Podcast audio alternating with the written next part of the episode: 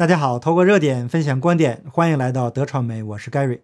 在习近平一轮眼花缭乱的操作之后，拜登公开批评了中国新疆人权问题，并且将新疆人权问题与当年的纳粹大屠杀相提并论。那与此同时，英国《泰晤士报》报道，习近平将不会出席月底在英国召开的第二十六届联合国气候变化大会。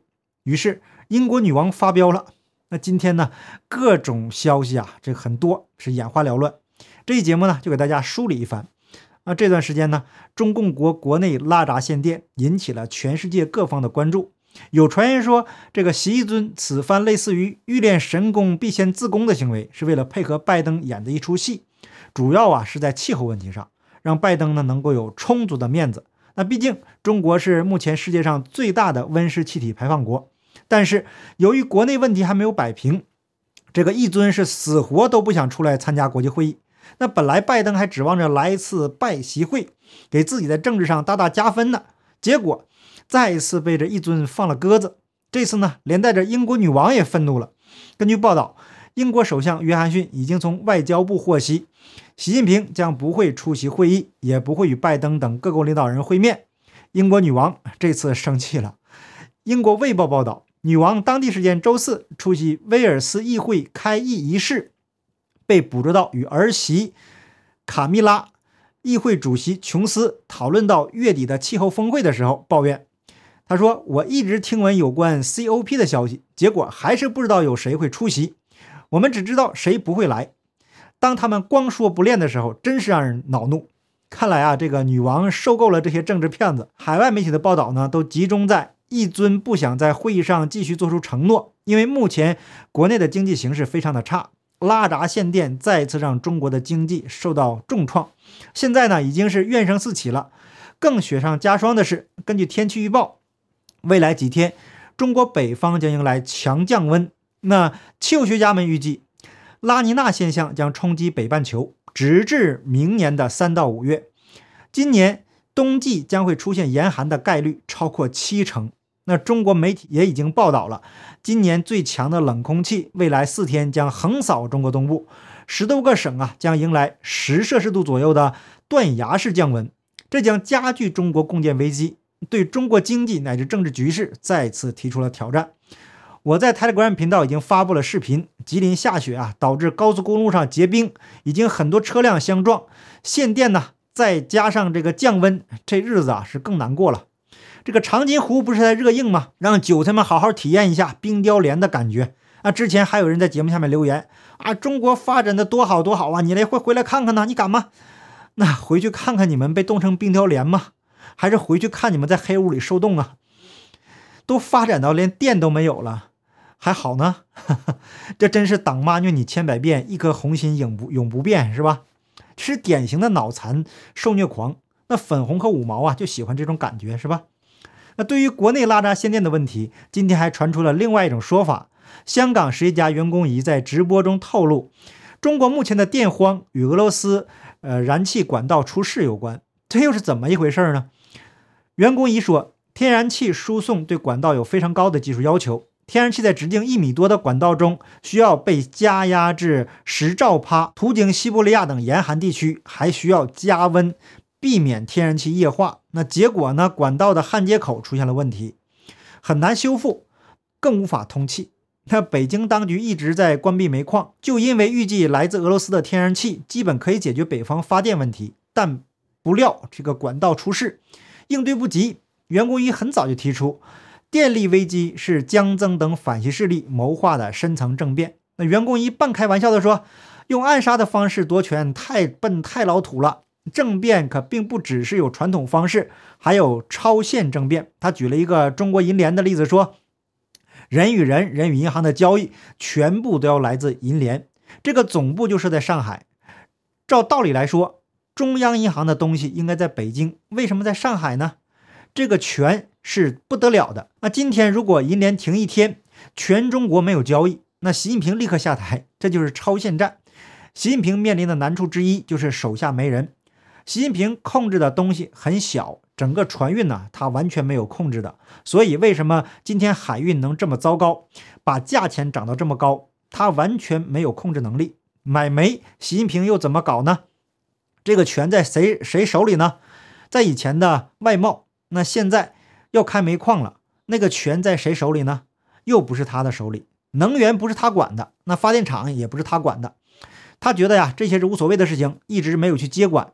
那我个人呢，无法求证袁公一先生的说法，但是有一点是可以确定的，那就是国内的政治斗争已经到了白热化的阶段，而且是各个领域全方位的斗争。所以，我们看到一尊的动作是眼花缭乱。昨天呢，这个海外大外宣放出了重磅消息，甚至啊，公开的讲出了六幺零这个机构对中共来说，那可是被禁忌的话题。那内斗啊，似乎已经到了鱼死网破的阶段了。这个啊，我们后面再讲。先把今天的主要内容跟大家分享一下。那因为大家都是看这个标题进来的，目前呢，以拜登为傀儡的这个左派政府也都参与到了中共的斗争当中。过去啊，我个人在节目中多次强调，中共的既得利益集团跟海外的左派势力相勾结。一尊呢，可能是发现了这个配合拜登搞极端环境保护这事儿啊不太对，于是啊就不配合不玩了。这个拜登就拿出了新疆问题、台湾问题施压。那先看拜登在新疆问题上是怎么说的。根据白宫网发布的消息，拜登十五日在多德人权中心落成典礼上发表讲话说。遗憾的是，当我们环顾当今世界，我们不能说暴行的幽灵已经过去。就在我们说话的时候，我们今天看到了在全世界各地发生的模式和选择。新疆维吾尔人遭受压迫和强迫劳动，罗兴尼亚人在缅甸军政府统治下的遭遇。这并不意味着我们要发动战争，但我们必须说出来：沉默就是同谋。选择的结果是每个人或世界领导人做出的选择。看来啊，这个左派政府并不是蠢呐，他们是真的非常的坏。为什么我这么说呢？因为呀，道理他们都非常的明白，尤其是这句“沉默就是同谋”。有些利益至上的人呢，一直强调灰色地带，他们以为自己非常聪明，对于邪恶呀保持沉默，他们什么都知道。但是因为害怕失去他们的利益，对于活摘器官这样的暴行都视而不见，就为了中共的嗟来之食。那在中华文化中有一句话：“宁死不食嗟来之食。”那现在呢？这个人呐，把这个嗟来之食都给吃了，还保持沉默。那实际上呢，这就是助纣为虐。所以从因果关系上来讲，正因为过去对中共的纵容，才造成了今天地球感冒。又因为地球感冒了，才有了这么多人被逼着打那个东西。那今天呢，看到欧洲那个护照已经为喜欢嗟来之食的人呢准备好了八个位置，而现在呢才到第三针，那继续打吧，一针接一针打。就像小白鼠一样，所以我一直强调一个观点：那些所谓的精英啊，他不是愚蠢，他们是已经坏到骨髓了。明知道有些事情是邪恶的，可是他们就是强迫你服从。那拜登呢，还提到了纽伦堡审判，说迫使世界密切关注我们能够犯下什么罪行，看到大规模暴行和反人类罪行，他们不是偶然发生的。是啊，那当然不是偶然发生的，都是一些怀有邪恶目的的人做的。纽伦堡审判指的是1945年11月21日至1946年11日期间，由第二次世界大战这个这几个战胜国对欧洲轴心国的军事、政治和经济领袖进行的一次呃进行的数十次军事审判。后来呀，还有个纽伦堡公约。我想啊，全世界的领导人都应该知道这个公约。那关于公约的内容呢？我已经放在了德传媒的 Telegram 频道了，链接在说明栏和留言置顶。这里啊就不展开的讲了。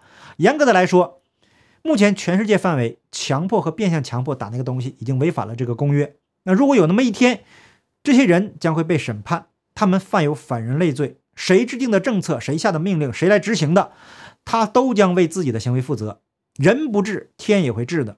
每个人都会为自己的反人类罪行付出代价。不是不报，时候没到。那前面提到的这个中共的六幺零机构，就是遭到报应了。那过去利用六幺零升官发财、迫害好人、活摘器官的大大小小的头目，现在已经是非死即伤。那过去几天呢，中共公布的这个落马高官傅政华、孙立军呐，分别担任过六幺零办公室的正副主任。多维网就统计了六幺零落马高官的数据，六幺零办公室一共有两任主任、两任副主任落马。担任过主任的李东生、傅政华分别于二零一三年年底和二零二一年十月落马。担任过副主任的这个孙立军和彭波分别于二零二零年初和二零二一年三月落马。还有中央六一零领导小组一任组长、四任副组长落马。周永康啊、周本顺呐、张悦啊，和前面提到那几位都在其中。而且啊，这个多维网还爆出了另外一个猛料：历任的三位中国国务院总理朱镕基、温家宝、李克强均未在正副主任负责人的任免令上签字。这是因为六幺零办公室直接关系到处理敏感的法轮功问题。据称，中国官方文件中没有条例明确规定或正式介绍过六幺零办公室职能，并且六幺零办公室直接向中共中央政治局常委会报告。但是从这个机构成立到现在，历任总理都不予承认。多维网的背景啊，相信大家都了解，素有中共的海外大外宣之称，很多时候。中共一些不让国内韭菜知道的事情，都是通过多维网发布的。那就在昨晚，中共还公布了另外一个落马的高官——梅州市市委常委、政法委书记陈俊钦，涉嫌严重违纪违法，目前正接受广东省纪委监委纪律审查和监察调查。地方上的政法委书记一般都会担任地方的六一零办公室的主任。那表面上呢是习近平为了权力斗争，对江增控制的公安系统进行整顿，那实际上就是一些人遭到报应了。当初这些人坏事做绝，现在时候到了，都将遭到报应。那中共对自己人的手段呢更残酷。现在习近平为了对抗江增势力的反击，连出国访问参加活动都不敢，因为很可能他前脚刚走，反对势力就来个政治局扩大会议，那一尊的权力啊可能就被剥夺了。现在呢？他死守在中共国，拜登呢就在外面给他施加压力。那除了新疆问题，还有台湾问题。中共持续的拉高台海紧张局势，美国国会也加大力道，要求白宫改变立场。参议院民主党一位高级幕僚指出，战略模糊的时代早已过去，模棱两可可能会导致误判和风险。有效的威慑态势只能来自战略清晰。那在奥巴马政府期间呢，担任国务院最高人权官员的民主党众议员马林诺夫斯基也赞成采取更强硬的态度。他指出，美国外交政策的一贯错误是，我们将自己的务实理性投射到他人身上，并假设别人只是说说而已，不会来真的。退役的海军这个指挥官、民主党众议员卢里亚进一步主张。国会给予总统更多回旋余地，以便在必要时展开军事行动捍卫台湾。大家发现没有？这些啊都是民主党的议员跟拜登唱双簧。当然了，这样对台湾是有好处的。虽然拜登可能是出于政治目的，但从客观上保障了台湾的安全。台湾既是他们的棋子，也是获利者。这里面呢没有对错，那客观情况就是这样。习尊出于这个党内斗争的目的，将一些十恶不赦的人拿下，但是啊，又遭遇到了另外一方的反击。最好的结果就是他们同归于尽，或者两败俱伤。好，感谢大家的点赞、订阅、留言、分享，我们下期节目见，拜拜。